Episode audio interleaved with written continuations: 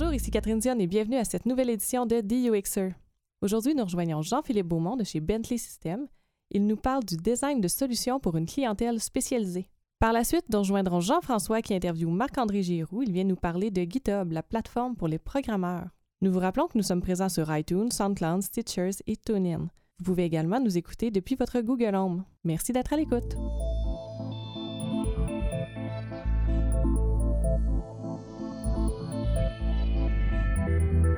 Bonjour Jean-François. Bonjour Catherine.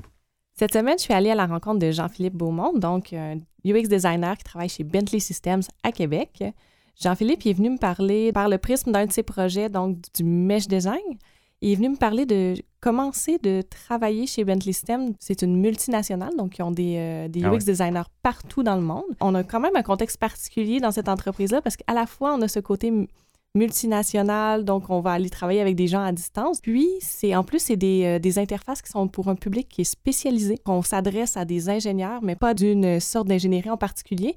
On va aller vers euh, très, très large, donc des ingénieurs. On va avoir des ingénieurs qui vont travailler sur euh, les systèmes de canalisation dans les villes. On va en avoir d'autres qui vont Ah oui, travailler euh, très large, sur... là. Oui, oui, très, très large. Donc, Puis, donc puis il doit y avoir des grands défis aussi, ce gars-là, parce que là, on parle de, de- notre domaine, on s'entend, on est un peu plus créatif, puis il se retrouve avec un monde d'ingénieurs qui sont des gens beaucoup plus sérieux, droits, euh, avec En une fait- méthodologie très, très stricte aussi. très strict, très réglementé. Puis en plus, ça- pour lui, ça lui pose euh, des, euh, des défis qui sont très particuliers parce que, disons, je, je te donne pour exemple, moi, je suis dans le monde des agences, donc il y a vraiment une notion au niveau de la créativité, Mhm. de, de l'innovation et tout, qui Mhm. est très importante.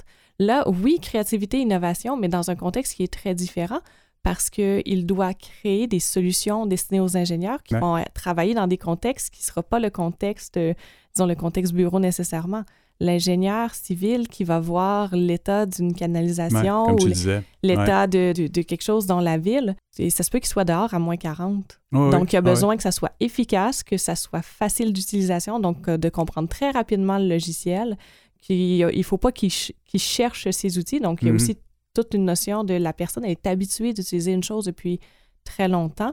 La journée où tu changes son habitude, Il y a ça aussi. oui. il, il faut faire les choses donc en étapes. Donc, tout le processus de comment changer le travail d'une personne qui a quelque chose qui est très, très, très... euh, une partie de gestion de changement là-dedans, là, finalement. oui, Mm. e- exactement. Donc, c'est... euh, c'est tout un environnement avec de très beaux défis. Puis il est venu nous parler de comment, Très gros défi même. très gros défis, puis de comment en tant que designer, on peut venir s'intégrer là-dedans. Parce que Ben, on est as- nouveau dans ces domaines-là, parce que eux, à date, les ingénieurs, depuis des années, se débrouillent tout seuls avec leur système. Là. Oui, puis chez Bentley System, il y a un gros département de UX design. Ah donc, oui. ils vont aller faire des tests, sont présents dans les itérations. Donc, c'est très, très axé sur euh, le, le UX. Ils ont compris, eux autres, qu'il y avait quelque chose à faire avec ça. Ouais, définitivement que- l'avantage. C'est que c'était super intéressant d'aller amener le UX comme réflexion dans les logiciels destinés à- aux ingénieurs. Puis, euh, en plus, lui, comme il travaille dans une entreprise dans laquelle il y a énormément d'ingénieurs, il y a un accès privilégié à, à ses utilisateurs. Donc, il teste régulièrement euh, ses, euh, ses solutions. Puis, ça, ça lui a amené aussi à avoir une espèce de réflexion sur lui, de sa manière de s'intégrer dans cet écosystème-là, comment il pouvait. Parce que tu arrives en tant que UX designer, tu as un paquet de connaissances qui sont très, très utiles, mais tu connais pas ça, l'ingénierie civile. Tu connais Mm. pas ça, les, comment ça fonctionne, les canalisations. Tu sais, tu sais pas c'est quoi Non, non. le quotidien ça, de devoir faire ça. C'est le côté de notre métier. On arrive toujours dans des nouveaux domaines où on se fait demander est-ce que tu connais ça, ça est-ce que tu connais cette technologie-là, ou est-ce que tu connais ce monde-là? Non, mais en principe, la façon dont on travaille, on s'intègre dans tout, tout le temps. Oui. Mais c'est- quand même une difficulté, comme tu dis, quand c'est un domaine hyper spécialisé comme ça. Puis hyper complexe. là. tu sais, euh, nous, les, les, les UX designers, là, ça va paraître que je les ai pas fait justement, mais c'est les cours de physique, les cours de chimie, ces choses-là. Nous, pas des, c'est- c'est c'est pas nécessairement des notions qu'on a. Mhm. Euh, les cours d'ingénierie, donc qu'est-ce qui est euh, les vérifications mathématiques qu'il doit avoir derrière un projet, c'est pas des connaissances qu'on a, mais c'est des choses qui sont super importantes. C'est-à-dire que si lui, il, il change des contrôles pour changer le processus d'un travail, il doit vraiment aller s'assurer auprès de l'ingénieur que ça, ça va lui permettre Ça lui prend une signature d'ingénieur dans ce cas-ci pour de vrai. Là. ben Mhm. oui, exactement. Donc, c'est là que ça devient super intéressant de voir comment on peut bien s'intégrer parce qu'en fait, ça se passe très bien l'intégration chez Bentley System au niveau des, euh, des UX designers. Fait que je pense que c'est un bel Mais je pense que exemple. dans tous les mondes où c'est une clientèle très technique, à un moment donné, ils voient l'avantage quand même d'une simplification, d'une réorganisation intelligente du processus parce que, veut, veut pas, au bout de la ligne, un humain, c'est un humain, puis même s'ils sont très techniques de leur côté, ça veut pas dire qu'un très technique parle très bien à une autre personne qui est très technique. Il faut quelque part quelqu'un qui sait parler le langage un peu plus de l'humain, de, tous les codes que l'humain peut comprendre. Exactement. c'est là, euh, c'est là à peu près qu'il se positionne en ce mm. moment. Donc, euh, il est venu nous parler euh, de, ce défi-là, puis en même temps d'une notion de comment on intègre ça en plus lorsqu'on est dans un environnement où est-ce qu'on est en multinational, puis qu'on a ah. beaucoup de l'équipe qui est à distance.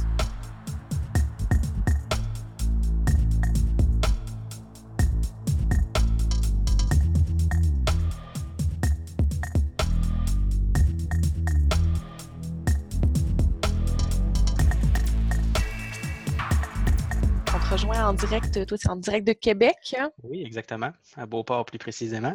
Toi, Jean-Philippe, euh, actuellement, tu travailles où? Euh, je travaille chez Bentley Systems. Donc, non, ce ne sont pas les valises et non, ce ne sont pas les voitures. On fait du logiciel d'ingénierie, euh, donc destiné à toutes sortes de, types d'ingénieurs pour autant les routes, les rails, les ponts, les buildings, l'inspection. Donc, on travaille du, A à Z, de la conception à l'inspection, en fond. C'est situé où, ça, Bentley? Euh, Bentley est situé euh, à Beauport, sur le boulevard Sainte-Anne. C'est très peu connu. Quand on dit Bentley, justement, tout le monde dit Ah, les sacoches ou bien les, voitures, mais non, c'est euh, le système des, logiciels d'ingénierie. on est présent dans à peu près 50 pays. Le bureau mère est situé à Exton. C'est à peu près une trentaine de minutes de Philadelphie aux États-Unis. le bureau, nous, a été acheté par la compagnie il y a à peu près une dizaine d'années de ça peut-être même plus. Puis nous, ça, on est rendu à peu près dans une présence dans 50 pays à peu près. Puis à Québec, en fait, le bureau, c'est essentiellement un gros bureau de développeurs important. Donc, on est à peu près une soixantaine de développeurs qui travaillent sur différents produits. Puis toi, par exemple, tu n'es pas développeur? Non, je suis designer UX. Euh, on est une équipe, c'est assez récent l'équipe de UX à, travers la compagnie. Ça fait à peu près sept ans que l'équipe existe depuis mon arrivée, de, ça fait trois ans que je travaille là. Donc, depuis mon arrivée, euh, l'équipe a grossi énormément. On est rendu à peu près une quinzaine, vingtaine. Euh, présence euh, autant en Amérique qu'en Europe qu'en Asie. Donc, on, essaie de se répartir puis de, couvrir le plus de fuseaux horaires possible. Quand tu dis 15-20, c'est 15 à 20 UX designers? Oui. on a des UX designers, puis on a ceux qu'on appelle les visual designers. Donc, autant ceux qui vont faire du UX, mais il y en a certains qui sont beaucoup plus euh, concentrés sur le visuel, autant les icônes. Donc, l'iconographie, c'est extrêmement important pour nos logiciels d'ingénierie. Et euh, également le visuel, euh, les couleurs, les, boutons, les standards et toutes ces choses-là aussi. Puis toi, ton rôle à ce moment dans cette équipe, ça se retrouve à être qu'est-ce que tu fais au quotidien? Essentiellement, je suis UX designer. en gros, on est chargé de gérer en quelque sorte un projet. Et donc, on a un certain rôle de management. On a aussi des tâches au niveau de interviewer nos utilisateurs parce que, bon, on sait clairement c'est qui nos end users, c'est à qui ça s'adresse nos produits. Donc, on a aussi des listes de contacts qu'on peut contacter ces gens-là. Donc, c'est de parler avec eux, de comprendre c'est quoi les problématiques, c'est quoi, euh, comment on peut améliorer les produits. Donc, les interviewer, poser des questions, essayer de comprendre la situation. Ensuite de ça, avec les équipes de développement, ça va être de, de pouvoir améliorer les interfaces, les maquettes, de voir comment on peut euh, s'assurer que le besoin de l'utilisateur euh, va être pris en compte dans nos euh, updates de produits. On a aussi la partie test utilisateur. Donc oui, on peut faire des interviews pour comprendre le besoin, mais on fait aussi une partie où est-ce qu'on va aller tester ce qu'on a fait en interface pour s'assurer que ce qu'on propose comme solution est vraiment la bonne chose pour notre utilisateur. Donc, toi, tu te retrouves à avoir des utilisateurs, tu me disais plusieurs sortes d'ingénieurs, mais de ce que je mm-hmm. comprends, vous êtes présent aussi à plusieurs endroits dans le monde. Est-ce que tes utilisateurs sont aussi présents à plusieurs endroits dans le monde? Effectivement, c'est partout dans le monde. Euh, je dirais que la première fois que c'est arrivé que tu as eu à, j'ai eu à parler avec euh, quelqu'un à l'étranger, euh, c'est un peu stressant. les, je suis pas anglophone de nature. Ma première langue, c'est le français. Il faut que tu parles en anglais avec un utilisateur à travers le monde. Par exemple, si je prends l'Inde, euh, leur accent est très particulier. La première fois que j'ai eu un test utilisateur à faire avec un Indien, je te dirais que je n'ai même pas compris le corps de ce qui s'est passé dans ce meeting-là. Heureusement qu'on a fait un record, mais c'est un, un beau défi, mais je te dirais qu'après la première fois que tu as commencé à parler avec eux, tu, comprends assez vite euh, l'accent. Mais oui, nos utilisateurs, autant nos, collègues que nos utilisateurs sont à travers le monde. Initialement, l'idée, c'était de plus centraliser Amérique, vont travailler ensemble, Europe, Asie vont travailler ensemble dû aux euh, différents fuseaux horaires. Malheureusement, ça n'arrive pas parce qu'on n'est pas assez de designers. On est à peu près une quinzaine de designers pour à peu près 300 produits.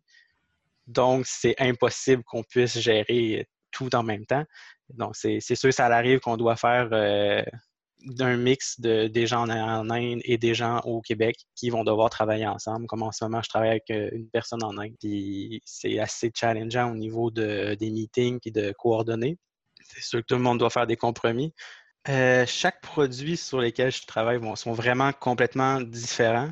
J'ai autant travaillé sur des produits de conception de route que des produits d'analyse structurelle, que des produits qui vont faire de l'inspection sur le terrain. Donc, tous les, contextes d'utilisation sont complètement différents. Si on est sur le terrain, ben, souvent c'est un iPad. Euh, s'il mouille, il neige, on a des gants la réalité n'est pas pareille que si tu es dans ton bureau avec ton portable puis que tu as ta souris pour contrôler. Donc, les, univers sont complètement, sont toujours différents. Les objectifs sont aussi différents. Faire de l'inspection, ben, c'est s'assurer que tout est correct. Donc, la structure ne va pas s'effondrer puis que les gens qui ont fait la construction l'ont fait selon les règles et les normes. Tandis que la personne qui va faire de la conception, ben, c'est plus un peu plus créatif, si on veut, de ah, on pourrait faire le pont de telle chose, de telle façon ou de telle autre façon. Donc, c'est toujours de prendre selon le contexte, est-ce la conception, du détail, de la finalisation et de prendre tout ça en considération. Aujourd'hui, on va se parler d'un projet euh, plus précis, un projet que tu as eu cette année, euh, en 2017, donc. C'est un projet de 3D Mesh. Est-ce que tu pourrais nous expliquer qu'est-ce que c'est et pourquoi on s'en parle aujourd'hui? Euh, dans le fond, le 3D Mesh, juste pour faire un cours, même moi, je ne suis pas un expert, j'en connais encore euh, qu'une simple partie. Mais euh, l'idée derrière tout ça, c'est de prendre des photos, que ce soit au niveau du sol ou aérienne, donc avec un appareil photo normal ou avec des drones. Prendre des photos de soit une bâtisse, une ville ou peu importe l'objet, et de les envoyer dans un logiciel qui, lui, avec un calcul magique, ce que j'appelle ça de la magie, va être capable d'aligner les photos ensemble. Donc, c'est de dire le coin supérieur droit de la fenêtre sur la photo A, sur la photo B et sur la photo C. Mais ils se rejoignent ici. Donc, je vais être capable de construire mon modèle 3D de cette façon-là. À la fin, ça va justement faire une reconstruction 3D. Donc, c'est un modèle virtuel euh, de l'objet en question puis ce que ça permet, c'est que ça évite aux, ingénieurs d'avoir à faire tout ça manuellement, de reconstruire chaque pièce de mur, chaque fenêtre, chaque porte dans un logiciel. Donc, au lieu de parler de quelque chose qui prend une semaine, ça peut en prendre euh, une journée. Tu dis que ça va servir aux ingénieurs justement pour faire des, reconstitutions de choses existantes. À quel genre d'ingénieurs on s'adresse dans ce cadre-là? Euh, au niveau du 3D Mesh lui-même, ça va être des photogrammètres, si je me souviens bien le terme plus spécifique. Mais euh, le résultat final est destiné à à peu près n'importe qui. Donc, ça dépend vraiment de ce que tu veux faire. Mais par exemple, ça pourrait être euh, des gens qui veulent revoir au niveau de la ville de Québec toute la tuyauterie de la ville. Donc, les égouts et tout ça. Ils pourraient reprendre le, le, le mesh et ajouter les tuyaux où est-ce qu'ils passent dans la ville, euh, puis de voir comment on peut améliorer. OK, ici, il faudrait refaire une nouvelle rue, donc comment on va faire rejoindre ces tuyaux-là ensemble. Ça peut aussi être pour quelqu'un qui va faire, euh, mettons, un building, puis on veut faire une deuxième aile à ce building-là. Donc, comment que ce building-là va venir se joindre, comment ça va se donner à la fin, ça va vivre les deux ensemble. Donc, ça permet de donner un contexte à la création sur le projet que tu travailles en fait. Tu parlais tantôt d'un type d'ingénieur particulier, les euh, comment tu disais les, les photographes, les photogrammètres. Oui, c'est qu'est-ce que qu'est-ce qu'ils font eux dans la vie exactement? Quel genre d'ingénieur c'est? C'est pas c'est pas un ingénieur qu'on entend souvent parler? Donc, euh, les photogrammètres, euh, j'en connais pas beaucoup sur eux nécessairement. Mais euh, chacune des tâches, ils vont avoir des connaissances en photogrammétrie, évidemment, mais aussi en géomatique, parfois. Et leur, leur plus gros travail, ce que je sais en fait qu'ils font euh, certaines tâches, c'est justement d'aller euh, prendre les photos, ils sont capables de gérer les circuits des drones. Donc, de dire le drone va commencer son, son vol au sol au point A, il va traverser le point B, le point C, donc, il va faire un survol du pont. Ensuite, il va aller plus bas. Donc, de calculer ce, circuit-là du drone, il va être capable de faire ça. Puis, il va être capable aussi au niveau du produit euh, d'importer les, les, photos au niveau du produit et d'aller augmenter la qualité du résultat final, c'est-à-dire de dire ben, le coin supérieur droit de la fenêtre sur cette photo-ci ben, correspond à ce point-ci. Sur sa photo B, sur la photo C, sur la photo D. Donc, il va être capable d'aller mettre une plus grande précision dans la reconstruction, ce qui va aider le système à la fin à faire son, calcul magique. Si tu n'as pas parlé aux utilisateurs pour la création de ton produit, comment tu es arrivé à le mettre à l'épreuve puis à le tester, sachant que justement le UX design, c'est une méthode qui est basée euh, centrée utilisateur? Comment on procède dans ce genre de, de problématique-là où on n'a pas accès aux utilisateurs? C'est une excellente question parce que c'est un excellent défi qu'on a à faire au quotidien au travail. Euh, on n'a pas, même si on a une énorme banque de users, on n'a pas toujours la possibilité de leur parler, soit parce qu'ils euh, sont dans un rush, donc on peut pas, on n'a pas accès à eux ou ils sont pas disponibles. Mais ce qu'on fait dans ce temps-là, si on n'a pas accès à notre utilisateur, on a à l'interne ce qu'on appelle des SMI, des Subject Matter Experts. C'est des gens qui ont une assez bonne connaissance du, domaine ou du terrain. Donc, soit que par le passé, avant de travailler chez Bentley, ils étaient eux-mêmes l'ingénieur X ou Y. Donc, ils ont pratiqué le, le domaine. ce qu'on va faire, on va tester avec eux. Donc, on va tester à l'interne le produit pour au moins s'assurer de euh, régler les problèmes de base. Par exemple, ben, si personne n'est capable de trouver le bouton New, que tu sois photogrammètre ou que tu sois euh, maman à la maison, si tu ne l'as pas trouvé, tu ne l'as pas trouvé. C'est assez de base. Donc, on va essayer de régler ces problèmes de base-là pour au moins enlever une couche de problème à ce moment-ci, est-ce que la solution elle est rendue disponible? Tu me disais qu'au début, c'était secret. Est-ce que maintenant, c'est en marché et les utilisateurs l'ont en main? Euh, on a des utilisateurs qui l'ont en main. Il n'est pas sur le marché. Je ne crois pas qu'il est en, sur le marché euh, at large. Je pense qu'il est juste en early access. Donc, on a ciblé certaines compagnies euh, avec qui on a un certain programme d'affiliation pour euh, juste tester, s'assurer que tout est correct, puis que est-ce qu'on devrait acheter de nouvelles features, puis ces choses-là. Euh, justement, probablement qu'au courant de l'année, on risque d'avoir des labs avec ces gens-là pour s'assurer. Mais l'équipe de développement puis l'équipe de, de, management sont en contact avec eux autres. Ils reçoivent déjà des listes de problématiques. Ils sont déjà en train d'en fixer. Mais au niveau UI, interaction, probablement que ça va venir bientôt. Donc, finalement, pour contourner le problème euh, de ne pas avoir accès aux utilisateurs en phase de conception, vous avez quand même un processus qui vous permet d'aller en optimisation pour avoir un peu plus de data sur vos users. Oui. Oui. On est capable au moins de, faire, comme je disais, une première couche de, de, problématiques. Puis par après, c'est ça qui est un peu le, le défi avec nous autres, c'est que on commence pas à zéro avec le produit nécessairement. Il y a toujours eu déjà un cycle de vie avec le produit. Euh, l'équipe de développement a déjà passé en arrière, ils ont déjà commencé, puis souvent, temps, il y a un UI freeze. Donc, on peut, même si on leur propose un nouveau design, ben, ça ira pas avant le prochain release parce qu'il y a un UI freeze. Donc, c'est de voir comment on peut optimiser sans trop changer. Fait que c'est souvent une question de on va faire un short-term design qui va régler des problématiques temporaires et on va vous proposer le long term. Donc, pour là, pour le prochain mois, essayer de fixer ces petites choses-là. Puis pour le prochain quart, ben voici ce qu'on pourra faire. Vos projets, généralement, s'étendent sur combien de temps en ayant ce type de processus-là? Euh, généralement, on fait des cycles. On essaie de faire des cycles de trois ou six mois, tout dépendamment de la grosseur du projet et de ce qui est demandé, mais le plus régulier, c'est trois mois. Puis, au niveau de ta démarche pour ce projet-là, quand tu as remis ce projet-là entre les mains, c'est quoi les premières choses que tu as adressées? un, j'ai été chercher qu'est-ce qu'un photogrammètre parce que je ne savais rien. Euh, c'est sûr qu'on va faire de, la recherche pour essayer de comprendre parce qu'on est des UX designers, on n'est pas des ingénieurs. Mhm. Donc, peu importe le projet, pour moi, c'est toujours constant apprentissage parce que je ne connais absolument rien. Et puis, tout se passe en anglais. Donc, j'ai même pas le référent français, fait que je peux même pas faire une traduction de ce qu'on est en train de me raconter. Donc, c'est vraiment plus compliqué dans ce cas-là, mais euh, on développe des techniques. Heureusement, ce projet-là, ce qui était vraiment euh, le fun, c'est que ça se passait avec la France. Donc, tout était en français. Mais c'est d'essayer de, un, on essaie de comprendre c'est qui l'utilisateur. On va parler avec l'équipe de project management, la personne qui own le projet. Et on va lui demander, on va lui poser des questions. On essaie de voir avec lui un, un persona. On essaie de définir un personnage et un scénario. Donc, c'est qui notre ingénieur? Est-ce que c'est un ingénieur en route? Est-ce que c'est quelqu'un qui fait du building, un architecte? Donc, c'est qui notre utilisateur? On définit un scénario qui explique notre problématique. Donc, l'utilisateur est incapable de faire telle, telle chose pour telle, telle, telle raison. Et on se définit un objectif. Donc, dans le cas de celui-ci, c'était d'être capable d'avoir un modèle 3D en six fois moins de temps qu'à l'heure actuelle. Sachant que c'est un sujet que tu connaissais pas, que tu maîtrisais pas, pour créer une solution qui était aussi un sujet que tu connaissais moins, donc le 3D Mesh, comment tu as, réussi à finalement établir les différentes choses dont les, euh, les ingénieurs auraient besoin, les différentes fonctionnalités à offrir? C'est sûr que, comme je disais, l'équipe avait déjà commencé le projet. Donc, on n'est pas commencé à 0-0. Euh, l'équipe avait déjà une base, avait déjà des features, avait déjà une idée de ce qu'il fallait que ce soit. Puis quand nous, on est rentré, là, on a juste fait, premièrement, on va juste évaluer ce qui existe.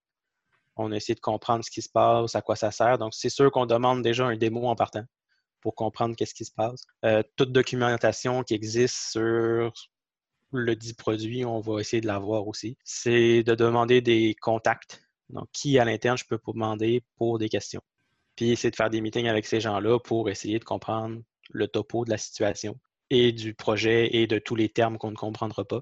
Et avec ça, rendu là, on est capable de au moins avoir une bonne base puis de continuer. Mais tout au long du projet, l'équipe de développement puis de project management est involvée dans notre processus.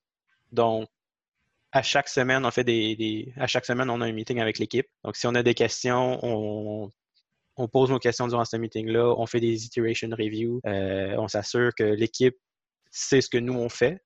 Donc, s'il y a des concerns, des problèmes, on peut les fixer tout de suite. Sinon, ben, on avance petit à petit avec ça euh, à chaque semaine. Il faut finalement que tu, faut que tu deviennes un espèce d'expert du domaine d'ingénierie concerné à chaque projet.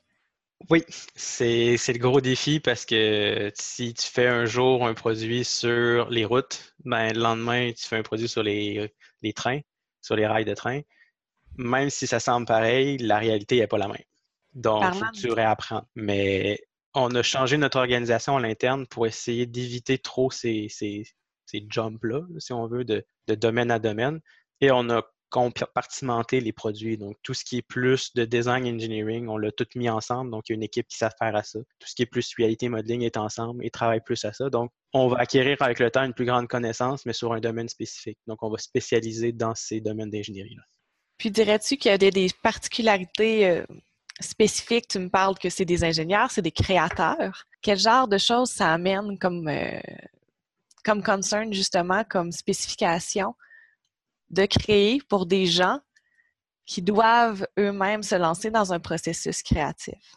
Ça dépend euh, en fait de, quelle étape on parle, parce que c'est sûr si on parle de la conception, donc la première phase, qui est plus la phase d'idéation pour l'ingénieur de OK, il faut faire un pont. Donc, on va soumettre trois idées de pont à notre utilisateur, à notre client. C'est sûr, cette partie-là est plus créative, donc il faut essayer d'avoir quelque chose de flexible et de rapide. Parce que si concevoir juste une maquette de pont prend euh, un mois, ben, tu n'en soumettras peut-être pas quatre à ton client. Parce que probablement que le projet va déjà être fini. Puis où tu vas avoir passé le deadline pour faire les soumissions. Donc, il faut prendre en considération que c'est quelque chose de rapide. On ne cherche pas du détail. Donc, on n'a pas besoin d'aller dans la finesse puis le, pixel perfect. Donc, c'est de prendre en considération ça. Mais c'est sûr, si là, après ça, on passe, le projet passe, puis on veut aller plus dans le détail, le raffinement, là, il faut, faut changer. Donc, dans nos produits, il faut considérer que j'ai quelqu'un qui veut faire des choses rapides, puis j'ai quelqu'un qui veut faire des choses de détail, mais ce n'est pas nécessairement la même personne. Donc, est-ce qu'on y va avec des modes? Est-ce qu'on y va avec différents produits? Tout ça, ça, c'est plus les upper management qui décident ces choix-là. Mais faut toujours considérer ces différents types d'utilisateurs-là, en effet. Dirais-tu que tu as pu établir des espèces de lignes directrices d'un projet à l'autre, de choses qu'il faut systématiquement que tu prennes en considération ou qui sont particulières à ton milieu? Euh, au niveau des ingénieurs, sont assez by the book. C'est pas des gens qui aiment quand on change l'interface. On l'a appris assez vite. Quand tu fais un test utilisateur puis la personne te dit ah, pas l'interface que je suis habitué, ça. Mais c'est des gens assez. Ça dépend aussi. Est-ce qu'on parle à des gens qui sont là depuis 50 ans dans le domaine ou des nouveaux qui viennent tout, juste d'arriver? Donc, s'ils n'ont jamais utilisé le produit, ben, peu importe l'interface, tu vas leur mettre dans, la face, ben, ils vont l'utiliser. Mais c'est des gens qui ont, pour eux, la rapidité, l'efficacité, c'est vraiment important parce que tu veux être capable de faire ton produit, ton, modèle le plus rapidement possible en suivant les normes, les lois et tout ça. Mais tu veux pas que ça te prenne 60 euh, millions d'années faire euh, ton pont. Tu veux que ça soit assez rapide. Donc, il euh, faut prendre en considération cet aspect-là que si on change complètement l'interface, que, tous les boutons sont rendus à des nouveaux endroits, que tous les icônes ont changé, ben lui, il faut maintenant qu'il réapprenne de zéro. Donc, ce qui lui prenait deux heures à faire peut maintenant lui en prendre trois semaines parce que faut que je réapprenne sont mes outils, il faut que je réapprenne c'est quoi les workflows, faut que je réapprenne comment marchent les dialogues. Plus tu changes, plus c'est difficile. Donc, on essaie d'y aller petit à petit quand on a des gros, gros changements à faire. Euh, mais ça reste quand même un défi de dealer entre le faut faire un update, mais il ne faut pas que ça soit trop un update. changer sans changer, finalement. Exactement.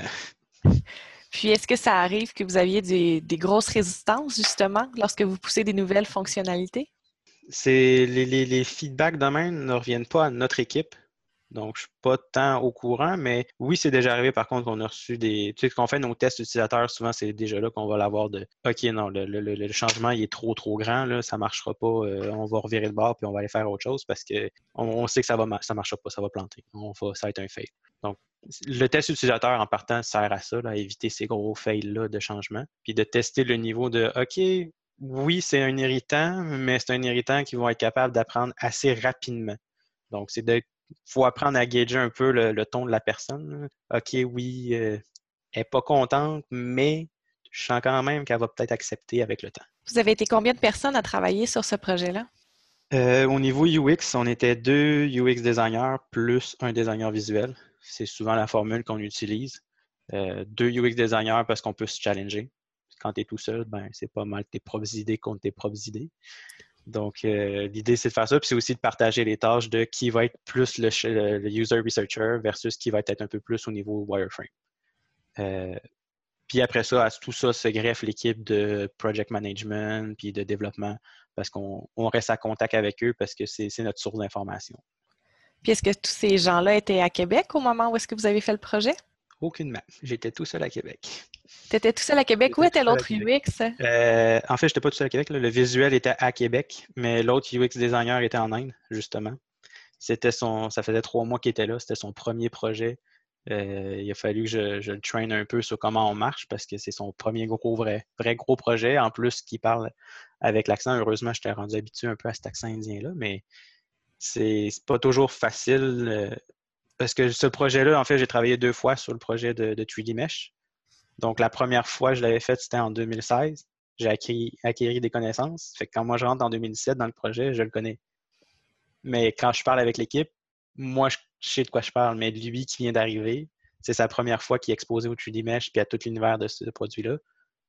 Mais il me suit plus, je viens de le perdre. Fait qu'il faut que je reste à son rythme. Ou faut que je le, le train sur les connaissances que moi j'ai que lui n'a pas. Est-ce que tu dirais que ça t'a quand même permis d'avoir une espèce d'œil neuf sur le projet, d'avoir quelqu'un justement qui, n'avait pas cette, cette immersion déjà faite dans le projet? Oui, ça, ça, aide quand même parce que justement, il va toujours me remettre en question tout parce que Ah, mais pourquoi ça c'est comme ça? Là, tu dis Ah, mais pourquoi on l'a fait comme ça donc? Fait que là, tu, tu essaies de te rappeler ce que tu as fait il y a un an. J'ai la misère à me rappeler ce que j'ai fait hier. Fait que tu te rappelles, puis tu fais comme Ah, c'était pour telle, telle, telle raison, puis tu fais Wow! Mais ça faisait pas plus de sens à l'époque. OK, ben, on va prendre ça en concern, mais oui, ça amène un regard neuf, puis c'est intéressant euh, parce que quand tu connais rien, ben, c'est sûr que tu vas arriver et tu vas faire comme OK, moi, je connais rien, fait que je vais juste faire mon, pas mon méchant, mais mon, mon gars qui connaît rien, puis tu joues très bien, ce gars-là.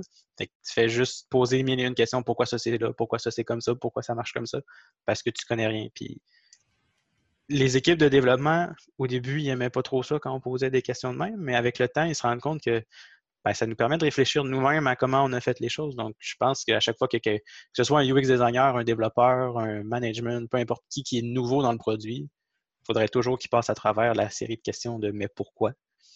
Puis ça aiderait énormément. Donc, Jean-Philippe, si les gens veulent en apprendre un peu plus sur ton travail ou sur toi ou sur euh, ton entreprise, où est-ce qu'ils peuvent te trouver?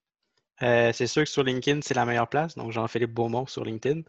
Euh, si vous voulez en savoir plus sur Bentley System en soi, ben, il y a bentley-system.com que vous pouvez trouver des démos sur nos produits et tout ça, donc pour en apprendre sur le domaine de l'ingénierie. Donc, je te remercie, Jean-Philippe, de nous avoir accordé ton temps. Donc, l'équipe des UXR et moi-même te disons merci. Mais merci à vous, merci de l'invitation.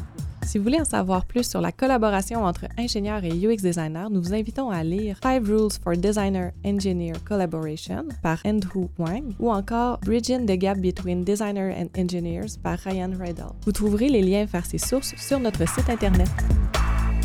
C'est maintenant l'heure de parler de l'entrevue de Jean-François. Jean-François, à qui as-tu parlé cette semaine? Alors, cette semaine, j'ai parlé à Marc-André Giroux qui travaille chez GitHub. Oh, quand même, une grosse plateforme. Hein? Une grosse plateforme, quand même. Euh, le dernier recensement, c'était 14 millions d'utilisateurs, euh, des chiffres qui datent de 2016, là, ça doit déjà être plus gros que ça, et 35 millions de projets qui sont déposés dessus. C'est une plateforme, on n'en entend pas beaucoup parler parce qu'on n'est pas, on n'est pas des programmeurs. Donc, oui, c'est quand même euh, assez spécialisé ouais, actuellement spécialisé. Comme, euh, comme, communauté. C'est une des grosses plateformes qui est comme un, un, peu en retrait de, de, la visibilité du grand public. C'est pas un Facebook et autres de ce monde. C'est vraiment quelque chose qui sert aux programmeurs, aux ingénieurs en programmation et tout ça. Puis ils déposent leur projet là. Originalement, GitHub, ben, c'était un, un, un, projet d'entreprise. Eux avaient mis ça en place parce que c'était une entreprise délocalisée. Puis ils voulaient que tout le monde dépose sur le même serveur leur code. Et ça sert également à si moi je suis programmeur numéro un puis que je suis en train de programmer la même chose que programmeur numéro 2, ben, je vais éviter d'écraser le code de programmeur numéro 1. Donc, je vais créer euh, ce qu'ils appellent un thread, je pense, qui, qui, est une espèce de petit embranchement du code qui, devra, qui devrait être approuvé par l'équipe après et donc remis dans le code principal. Donc, une grosse plateforme collaborative ouais. entre développeurs dans ouais. laquelle il y a de le, du transfert de connaissances. Et Terra Incognita pour les UX, ça n'a pas encore été touché. Puis pour ceux qui auront le courage d'y aller, vous allez voir, ça n'a pas été touché par des UX. C'est assez complexe on sent que ça parle beaucoup aux programmeurs, très peu à des gens comme nous. Et c'est dommage parce que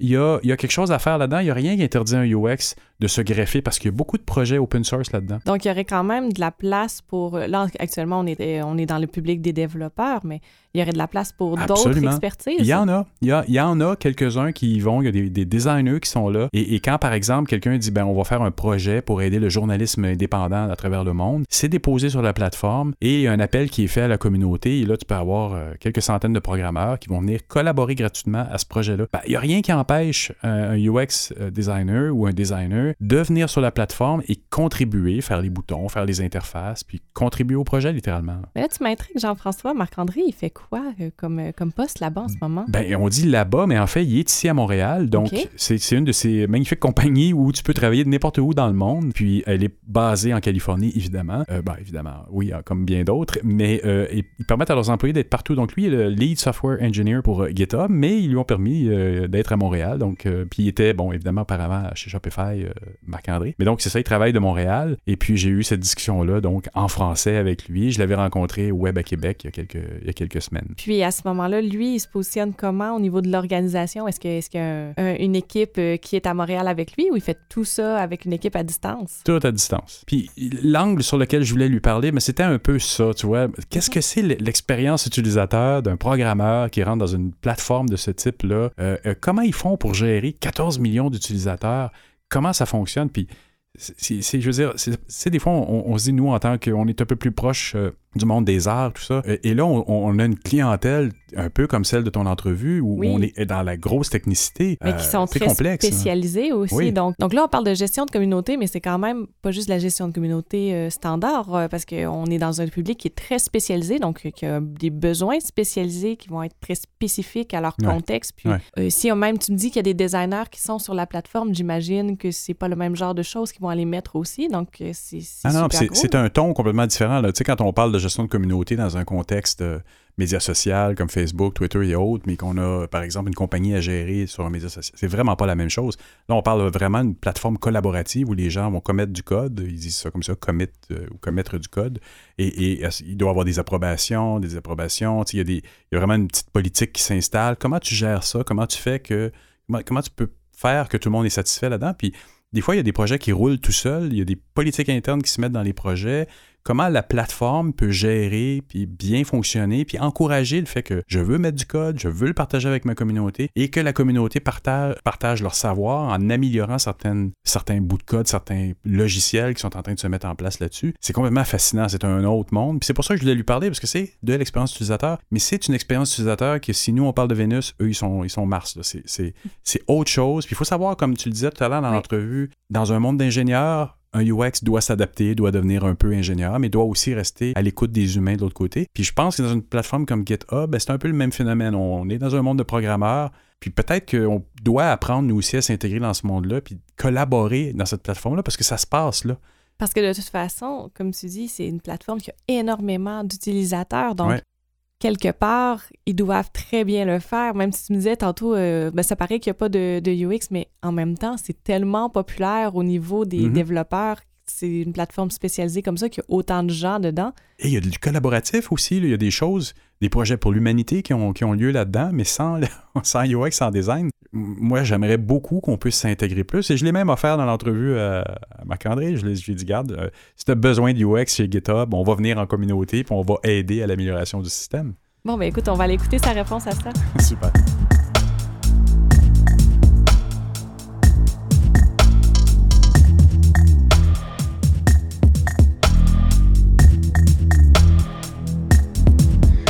Mais dans le fond, à la base, GitHub, euh, la première partie du mot Git, c'est ça vraiment la base de, la plateforme. Euh, Git, dans le fond, c'est un logiciel de gestion des sources pour des fichiers. Euh, puis dans le fond, pour comprendre un peu ce concept-là, c'est comme si moi et toi, on travaillait sur un, blog ou un, document qu'on a à remettre.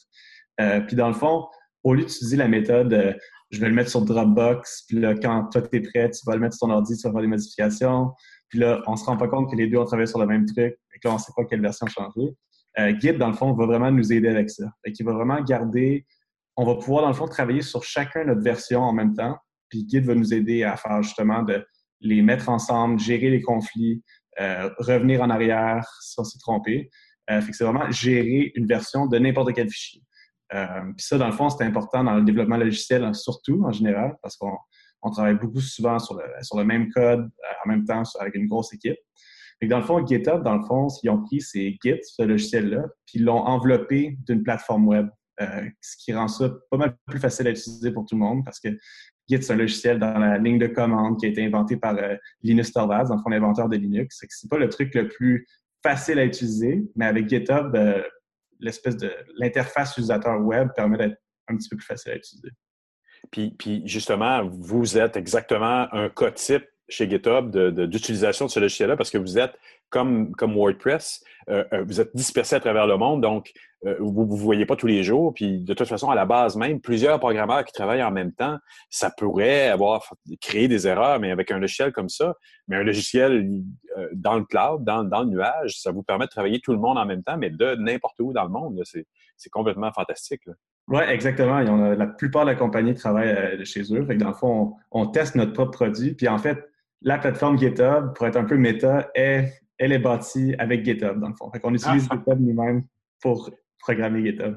Ça, c'est merveilleux en, méthode d'expérience utilisateur. Vous testez votre propre produit sur vous-même et vous le reproduisez pour, pour des millions de personnes. Exactement. Parce que je suis allé voir sur Wikipédia, ça disait que vous aviez, en date de 2016, 14 millions d'utilisateurs et 35 millions de dépôts de projets. C'est énorme, énorme, énorme. Puis ça disait également, je pense, je l'ai vu ailleurs, l'adoption en ligne de ça a été super rapide. Oui, ouais, vraiment. Puis, euh, tu sais, euh, je pense que jusqu'à aujourd'hui encore, c'est dans le top 100 des sites web les plus visités, tu sais, euh, en général. C'est rare qu'on ait quelque chose d'aussi niche, tu sais, pour les développeurs. Dans les 100 sites les plus visités, c'est vraiment, vraiment quelque chose.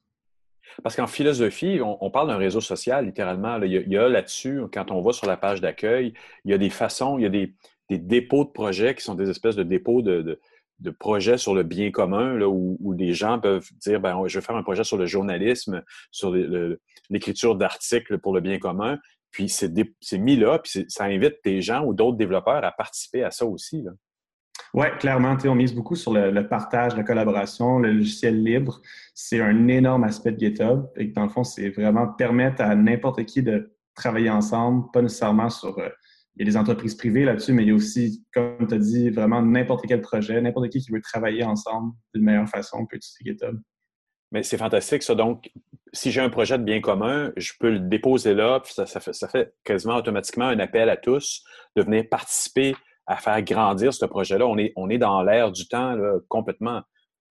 Oui, carrément. Euh, on peut, euh, un peu comme Facebook, dans le fond, ou n'importe quel réseau social, euh, des fois, il va y avoir un projet qu'on pense qu'il n'y aura pas nécessairement beaucoup de traction, mais finalement, on se retrouve avec un projet qui a plus de 15 000 collaborateurs qui vont t'aider. Ça peut vraiment être un effet réseau vraiment incroyable.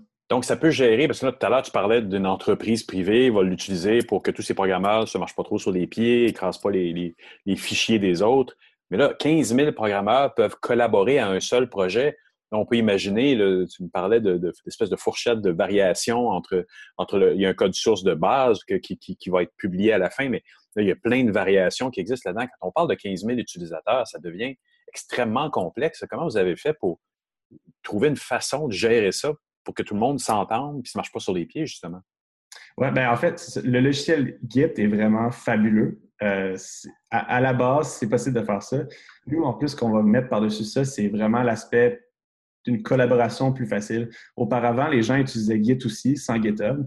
Euh, puis souvent, on s'envoyait des, des patchs Git par email ou des, des threads de hyper longs, euh, super compliqué à, à, communiquer, en fait. Puis avec GitHub, en fait, avec le système, dans le fond, où on peut vraiment poser des commentaires sur le code de quelqu'un, discuter, ah, euh, moi, si je serais toi, je ferais tel truc, veux-tu accepter, oui ou non? Euh, ça permet vraiment facilement à beaucoup de gens de collaborer ensemble. Et il n'y a aucune confusion, le, système fonctionne. Ben, encore une fois, j'en reviens à ce, que tu viens de me dire. 15 000 utilisateurs, 15 000 créateurs, parce qu'on s'entend des, programmeurs, c'est avant tout des créateurs, c'est des artistes. 15 000 artistes, ils finissent par s'entendre, puis le système permet vraiment de créer une cohésion pour arriver à quoi, un seul produit au bout de la ligne dans bien des cas?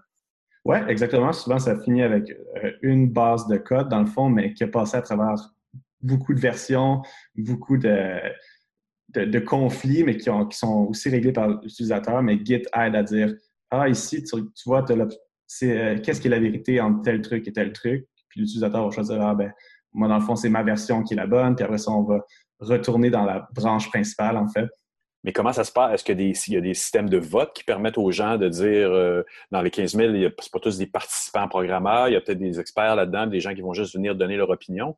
Comment, comment ça se passe pour créer vraiment une cohésion? Y a-t-il un leader, un chef, ou, c'est vraiment un système purement euh, démocratique, méritocratique, euh, où on décide tout le monde ensemble? C'est pas tout à fait démocratique. Ça dépend de, dans le fond, on, est un peu libre de choisir comment on gère notre projet, mais disons souvent les projets euh, de logiciels libres, on va avoir une, liste de gens, les, les maintainers, là, les gens qui sont vraiment euh, ceux qui s'occupent de ce projet-là à la base. Puis après ça, on va avoir des collaborateurs qui vont venir proposer leurs changements. Euh, disons, moi, je suis intéressé par je suis intéressé par un projet open source qui est vraiment énorme, mais peut-être que je voudrais changer telle ligne de code. Ben, en fait, je peux proposer mon changement. Je n'aurai pas nécessairement le droit de immédiatement le rentrer dans la, euh, la base de code. Je peux demander Ah, j'ai remarqué tel truc qui ne marchait pas, voici ce que je ferais.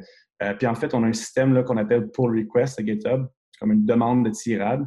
C'est comme si je demandais euh, au mainteneur Est-ce que tu peux accepter mon code dans la branche principale? Puis lui, en fait, il peut approuver, il peut commenter Ah, je préférais si tu faisais ça, ou il peut carrément dire non, j'accepterai pas aujourd'hui, ça ne marchera pas.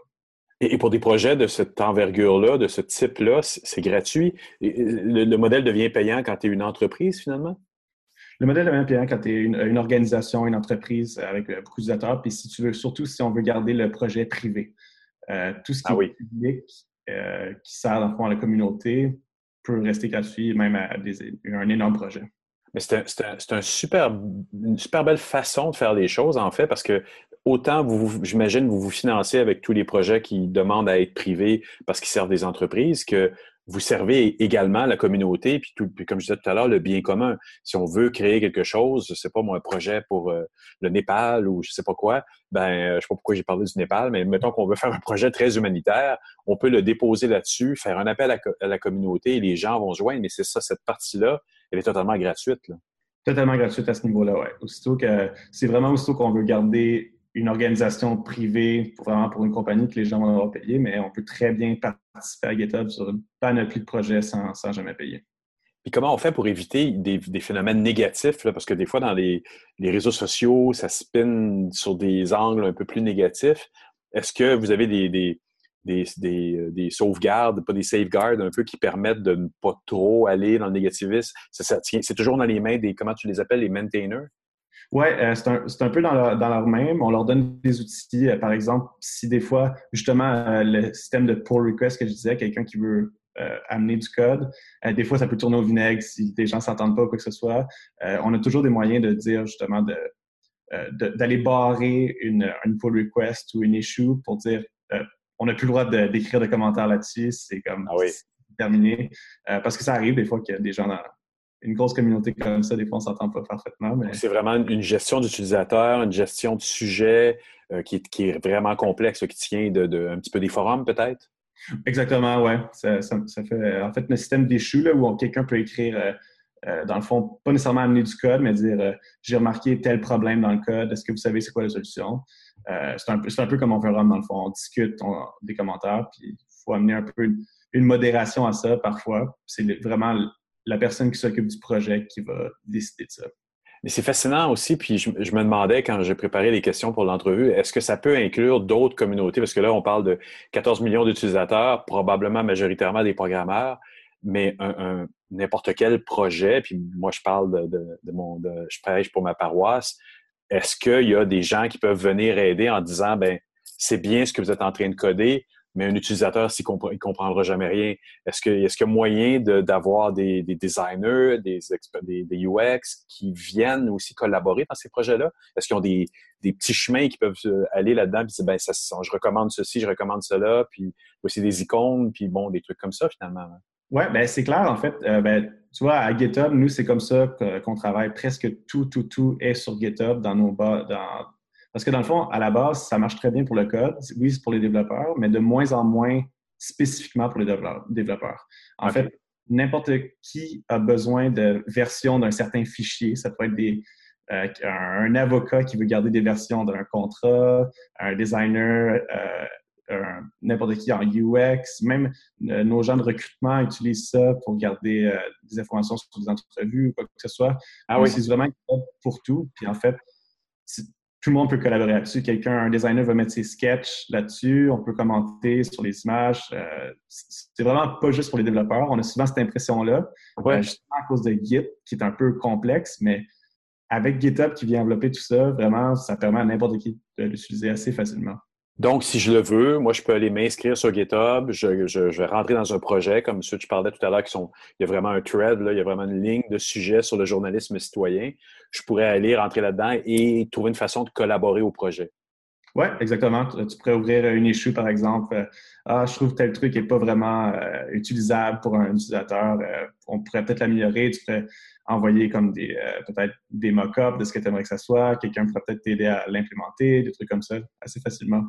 Ah, c'est un défi, ça. je sens que je vais, je vais me laisser prendre à ce défi-là, puis je vais, je vais embarquer sur un de ces projets-là qui me plaît. Ne serait-ce que l'interface de GitHub aurait peut-être besoin d'un petit coup de main euh, si vous l'acceptez. Euh, donc, euh, oui, puis je t'avais posé aussi la question et je me disais, ben, justement, dans cette lignée-là, je pense qu'il y a peut-être un petit côté qui serait intéressant, comme les Startup Fest qu'on voit souvent, qui sont des, événements de fin de semaine où les gens euh, créent des projets, mais on dirait que c'est des projets qui ne sont créés que pour ce temps-là. Ils devraient automatiquement les rentrer dans quelque chose comme GitHub, finalement, pour, pouvoir leur donner une pérennité pour que ça continue par la suite. Oui, c'est clair. En fait, euh, tous les, hackathons, les concours de programmation, tout trucs, ben, pas tout le monde, mais il y a beaucoup, beaucoup de ces projets-là qui sont sur GitHub, justement. Euh, ça, c'est un peu le, le truc triste avec tous les, programmeurs, souvent on a un petit, petit projet, on va commencer les deux premiers jours, on code comme des, comme des malades, on met ça sur GitHub, puis là ça vient, ça vient mourir parce qu'on l'oublie puis on passe à autre chose. Mais tu as raison que ces projets-là aussi, Startup Fest, si c'était sur GitHub, peut-être que justement quelqu'un d'autre peut prendre le flambeau, euh, on peut se faire aider par une autre communauté par laquelle on ne penserait jamais. Ce serait vraiment intéressant de voir ça. Oui, il y a un côté, euh, il y a un côté diffusion au, réseau social peut-être qui manque un petit peu dans GitHub où on l'a plus dans les Facebook, dans les autres réseaux sociaux, mais dans celui-ci, on dirait un espèce de réseau plus puriste où, effectivement, comme tu dis, quelqu'un pourrait créer quelque chose, mais ça serait oublié dans, dans, dans, la masse énorme de ce que ça représente. Parce que je, suis allé voir la page d'accueil, c'est bien, mais c'est ouf. Il y, a, il, y a, comme une mise en valeur qui n'est pas nécessairement encore tout à fait là. C'est vrai que c'est facile de trouver les, les, gros projets, les projets populaires en ce moment, mais pour quelqu'un qui aimerait populariser son projet, c'est vrai que c'est assez difficile de le faire, euh, vu qu'il y en a tellement qui s'en créent à tous les jours. Oui, puis je te, cherchais d'ailleurs, je cherchais ton nom, euh, puis je ne trouvais pas. Sous Marc-André Giroux, il n'y avait personne. Je n'ai pas trouvé. déjà, trouvé tes projets, j'aurais pas, je ne voyais pas comment tout le monde doit fonctionner avec un, alias en plus. Ça, ça c'était pas, exactement. évident. Euh, qu'est-ce que j'avais d'autre comme question aussi?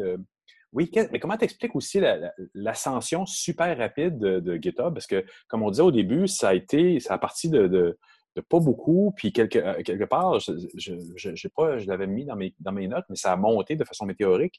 Il y avait vraiment un besoin pour du, de versionner comme ça les logiciels en ligne. Oui, mais ce besoin-là, c'est ça, existait depuis longtemps. Git, c'était pas, c'est pas l'invention de GitHub, c'est quelque chose de très, très qui existait avant. Comme je le disais un peu tantôt, avant, c'était un peu archaïque la façon, pas nécessairement archaïque, mais c'était pas, c'était pas plaisant nécessairement de travailler avec Git parce que justement, on utilisait le, email ou euh, des, forums justement pour s'échanger ces informations-là. Puis GitHub, dans le fond, est arrivé avec quelque chose de, comme tu l'as dit, assez simple au départ. C'était vraiment pour les développeurs, par des développeurs. Euh, tu voyais, ton code était là, that's it, il n'y a pas d'annonce, pas de fioriture tant que ça au départ. Euh, puis je pense que ça, justement, cet appel-là, que c'était vraiment fait pour des développeurs, puis sans nécessairement rien de spécial autour, ça a vraiment aidé au départ. C'était exactement ce que les gens avaient besoin. Euh, puis par la suite, en fait, je trouve qu'ils ont fait de très bien, c'est justement baisser la barre pour rentrer dans cet écosystème-là de Git, euh, de la gestion des, sources, justement, ou que ce soit beaucoup plus facile, justement, pour quelqu'un qui ne sait pas coder, un designer, un avocat, de pouvoir utiliser GitHub. Ça, je pense que c'est ce qui aide vraiment récemment à, plus en plus d'utilisateurs. Puis, puis euh, le, maintenant, à partir d'aujourd'hui, est-ce que c'est où est-ce que ça en va, GitHub? Quel est le futur sans révéler de, secrets d'État euh, corporatif? Mais d'où va, d'où peut aller maintenant, où va évoluer une plateforme comme ça? Qu'est-ce que vous allez chercher à faire dans les prochains mois, les prochaines années pour, pour expansionner ou pour aller chercher d'autres domaines ou juste continuer à faire la même chose, mais en mieux?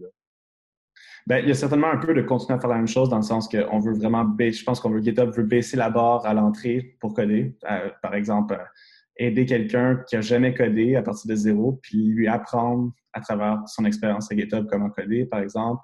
Euh, tout ce qui est ce qui est par rapport à l'écosystème de GitHub. On a, on a beaucoup d'intégrateurs chez GitHub, des systèmes de, des systèmes de tests de code, des, systèmes de est-ce que ton code, qui vont venir analyser ton code, dire est-ce que c'est bien codé ou non, est-ce qu'il y a des ah erreurs.